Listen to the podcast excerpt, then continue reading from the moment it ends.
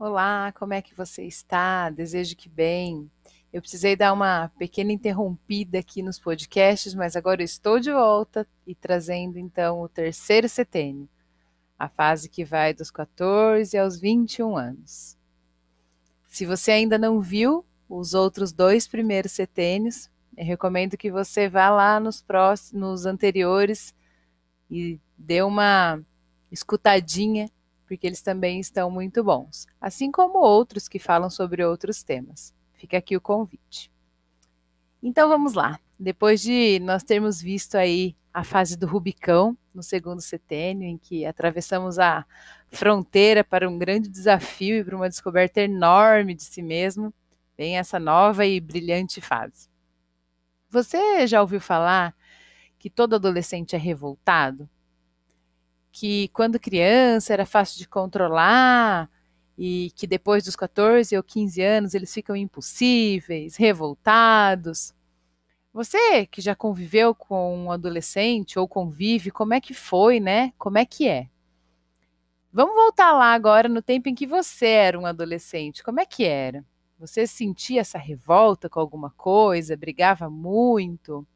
Como é que você era? Eu hoje prefiro dizer que essa, nessa fase existe, na verdade, uma grande frustra frustração. É, e que ela é a maior de todas as revoltas. Se não, eu arrisco dizer que a frustração dessa fase é o que gera toda essa revolta, na verdade. O que você pensa sobre isso? Como é que você, quando era adolescente, agia frente às suas frustrações? E hoje adulto? Como você ainda reage frente a uma frustração? É certo que ninguém aprecia se frustrar, eu acredito, pelo menos. Ao menos eu não. Confesso que é um sentimento um pouco ambíguo quando eu tenho e tomo, tenho e tomo consciência dele me tomando, tomando conta de mim. E quando ele me desperta, eu confesso que muitas coisas e atitudes que eu tomei ficam mais claras. De algumas eu até me arrependo e tento consertar, e de outras eu busco um maior entendimento. Mas a tônica desse setênio, a chave dele gira em um mundo verdadeiro. O que é verdade? Aquela criança que vivia lá, naquele paraíso do mundo é bom no primeiro setênio, do mundo é belo no segundo setênio, agora leva um tom, ploft, sim, cai aqui em terra firme e percebe que existem coisas que são reais e outras que não são tão reais. Por exemplo, seu sistema metabólico, né? Esse metabolismo, então, está trabalhando muito forte ali no seu corpo. Seu sistema sexual, locomotor, principalmente o motor da cintura para baixo, que são as pernas que levam ele adiante agora eles estão mais evidentes. Ele escolhe esses caminhos. O adolescente é como se ele sentisse o peso da matéria, o peso que o seu corpo tem de matéria. E por isso é uma fase que eles descobrem um sono terrível, que só querem dormir. No primeiro e segundo setênio, é aquela criança, meu Deus, onde desliga, né? Eles não dormem, não dormem, e aí agora, de repente, eles só querem dormir, eles só dormem, dormem, dormem, dormem. Parece que não tem fim. É porque o seu pensar também se torna mais filosófico. É, ele idealiza o, o, uma imagem do ser humano. Né? Qual é esse ser humano ideal? Esse ser humano ideal mora nessa fase.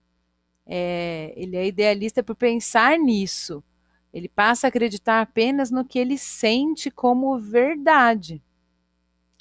Inconsciente, muitas vezes, o seu sentir rebate tudo aquilo que ele não sente ou não percebe como verdade. Às vezes, alguns demoram mais para se dar conta de que estão rebatendo essas coisas que ele não toma ou ele não sente como verdade. Mas depois de um tempo, ele começa a perceber que aquilo que não soa real para ele que não soa como seguro e como verdade, ele deixa de acreditar. Pensa só, você aí, ou algum adolescente que você conhece, vive em uma casa onde os pais é, convivem com ele num casamento com um pouco com uma falta de respeito, né, com pouco respeito entre si, onde se agridem verbalmente um ao outro, eu vou me ater aqui só no verbal, onde se desrespeitam ou até se ignoram, onde não se tratam com verdade. Aquele amor não é verdade, aquela conexão ou relação não é verdade. Assim como a criança que sentia isso lá atrás e não sabia muito bem do que se tratava, o adolescente agora tem uma percepção clara de que aquela relação não é real. E por consequência, é uma relação que também não vai ser respeitada por ele. Então, um pai ou uma mãe que não se respeita também não garante o respeito desse adolescente por eles. Então, talvez ele não vai obedecer ordens ou comandos de um modo respeitoso desse pai ou dessa mãe. De forma alguma, ele vai se sentir seguro com os comandos vindos desse pai ou dessa mãe.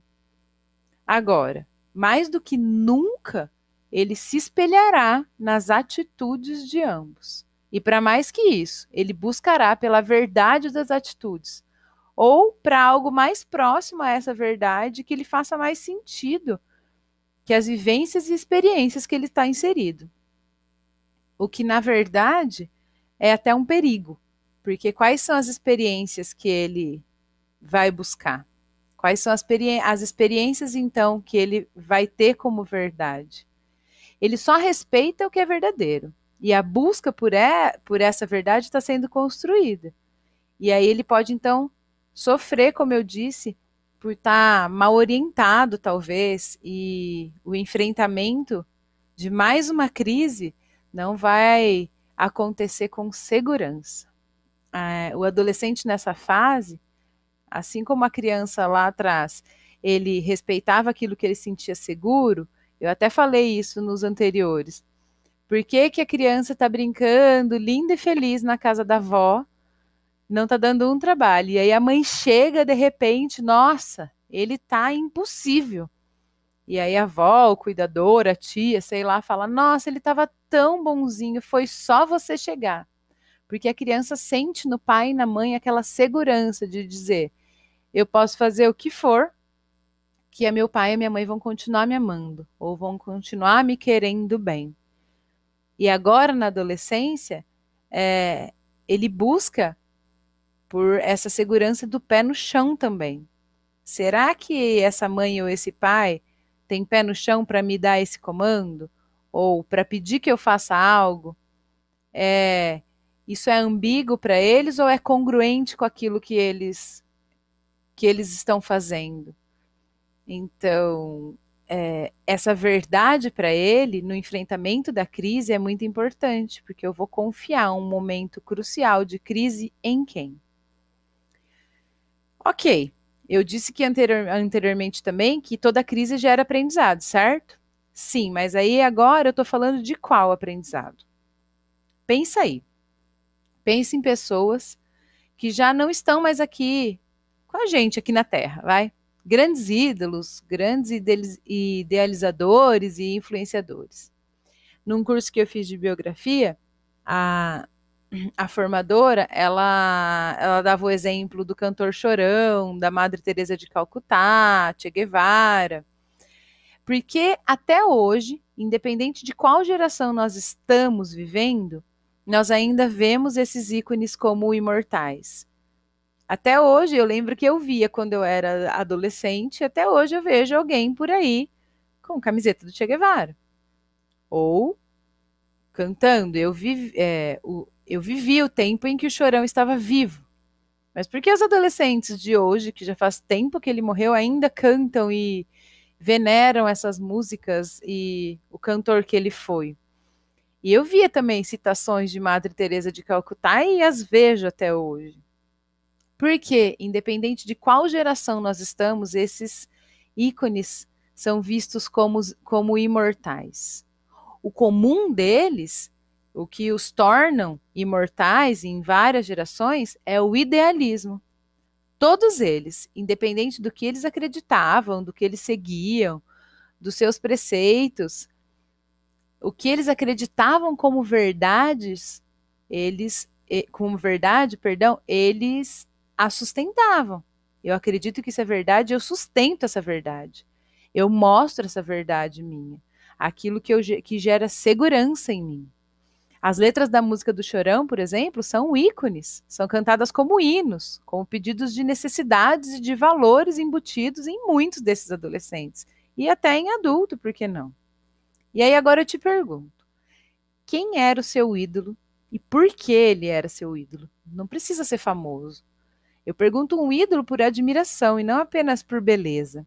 Eu tinha amigas que, ah, eu acho o Brad Pitt maravilhoso porque ele é lindo, ah, é porque ele é um bom ator, mas por que mais?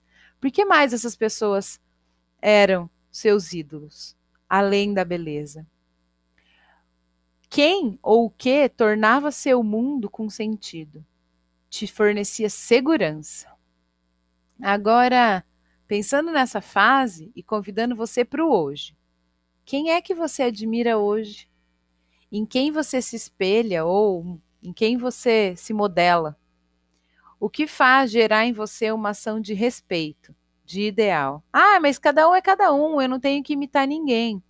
Realmente não tem, mas você pode modelar atitudes que você quer trazer para você.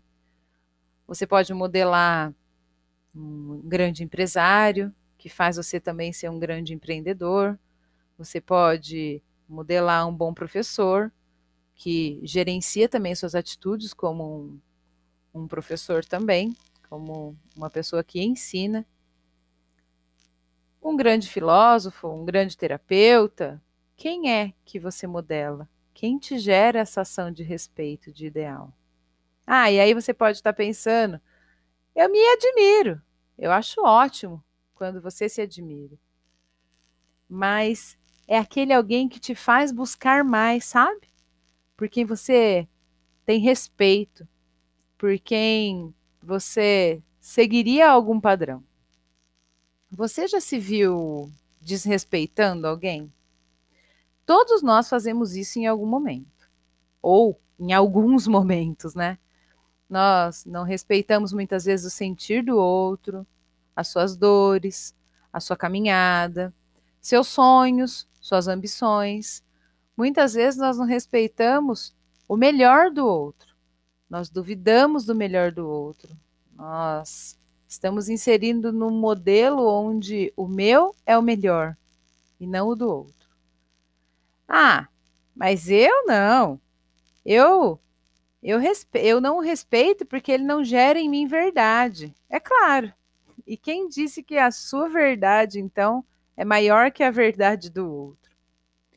O quanto do que você vive hoje é realmente com verdade. Quanto é real? O seu falar é autêntico ou o seu falar é verdadeiro? Pois há uma diferença nisso. Pode ser verdade, mas pode não dizer sobre quem você é. O que é autêntico tem a ver com a sua essência, com o que é latente dentro do seu ser, quase com o que é inato. E quando isso é vivido como realidade, é respeitado por você e você consegue fazer ser respeitado pelo outro, sem dificuldade. Diferente do que aquilo que é verdadeiro. Pode até ser verdade, mas ele não é respeitado, porque é um modo diferente de colocar aquilo como implícito, de como obrigar o outro a ver aquilo que você quer que ele veja, sem mostrar de fato aquilo que você é. E é desse real que o adolescente se espelha. E é ele quem deveria ser trazido para a nossa vida adulta. Para quem, para o que você tem hoje, o real, o autêntico, o admirável. É aos 21 anos, ainda nesse terceiro setênio, que escolhemos esse ser que nós somos hoje. Ou que eu, eu, eu brinco que vestimos a camiseta do ser ideal, que nós queríamos ser para poder suportar o que teremos que enfrentar pela frente. O conhecimento do Enneagrama fala muito por isso, que essa personalidade que nós temos hoje é a personalidade que nós adquirimos aos 21 anos, depois de receber tudo, de testar algumas coisas e juntando nesse terceiro setênio o que eu adquiri com o que eu aprendi sozinho e que eu testei, então eu decido ser alguém. E é aos 21 anos que a gente veste essa camiseta e fala: eu vou ser assim. Eu vou ser assim para ser diferente do que meu pai foi, ou porque meu pai foi assim, ou meus pais. E é assim que eu vou ser daqui para frente. É, já se lá atrás houve algo que, se, que foi pouco admirável na sua vivência dessa crise, ele pode também ter te gerado um aprendizado duvidoso daquilo de quem eu sou de verdade. Então essa camisa é meio para esconder aquilo de que eu sou de verdade. E será que a gente viveu alguma coisa pouco admirável? Ou será que por não conseguir sentir segurança naquilo que nós vivemos, nós vestimos essa camisa e agora nós somos assim? Você já parou para pensar sobre isso e para se perguntar como é que foi e que tipo de camisa é essa que você veste? Há ainda um fato muito curioso e astrológico. Eu não entendo muito de astrologia, confesso. Mas o fato curioso é: próximo ali aos 21 anos, por volta dos 18 anos e meio, mais ou menos, é, é o que se chama na astrologia de nó lunar. Nessa fase, todos os planetas, as estrelas, eles estarão na mesma posição de quando você nasceu. Nossa, mas está viajando, você falou que nem entende sobre essa parte astrológica? Não mesmo. Mas o que esse nó lunar remete é que nesta fase algum fator importante ocorreu, nessa, ocorreu né? Foi nessa época que aconteceu algo que te marcou e marcou para a mudança das suas decisões, que te marcou para o resto da sua vida, para ser quem você é. Então, ou, ou, foi alguém querido que se foi, que você perdeu, ou você teve uma super paixão que você nunca vai esquecer, ou para o bem ou para o mal, né? ou foi o momento em que você escolheu realmente a sua profissão, ou que você ganhou algo, mar, algo marcante. Ainda que seja uma coisa muito simples, mas que te marcou. Pode ter sido uma flor que apanhou na rua, mas a situação daquele ganho te marcou muito. Independente do que tenha ocorrido, nessa fase, esse algo simples mesmo marcou e mudou toda a sua história. Corre lá dar uma olhada. Veja só o que você traz disso pode te trazer também ensinamentos para o agora e pode, para além disso, te ajudar a descobrir coisas que você está olhando agora e que você nem tinha se dado conta. Eu te convido a olhar quem você era aos quase 21, aos 21, quem é você agora? Aos 21, a rebeldia acaba. É como se completasse um ciclo e eu agora buscasse pelo meu ideal, para o ideal que eu consegui formar. E eu te pergunto, hoje, qual é o seu ideal? Era o mesmo que você formou aos 21? Por que você vive? Qual é a sua missão? Volte lá nos seus 21. Entre em contato com aquela pessoa de lá e se ajuste. Ajuste se realmente você está caminhando para essa sua verdade, para esse seu essencial. Eu desejo que você tenha boas experiências. Agradeço a Deus por estar viva e atenta a essas percepções. E a você, que me prestigiou nessa jornada de se olhar. Um grande abraço e até a próxima.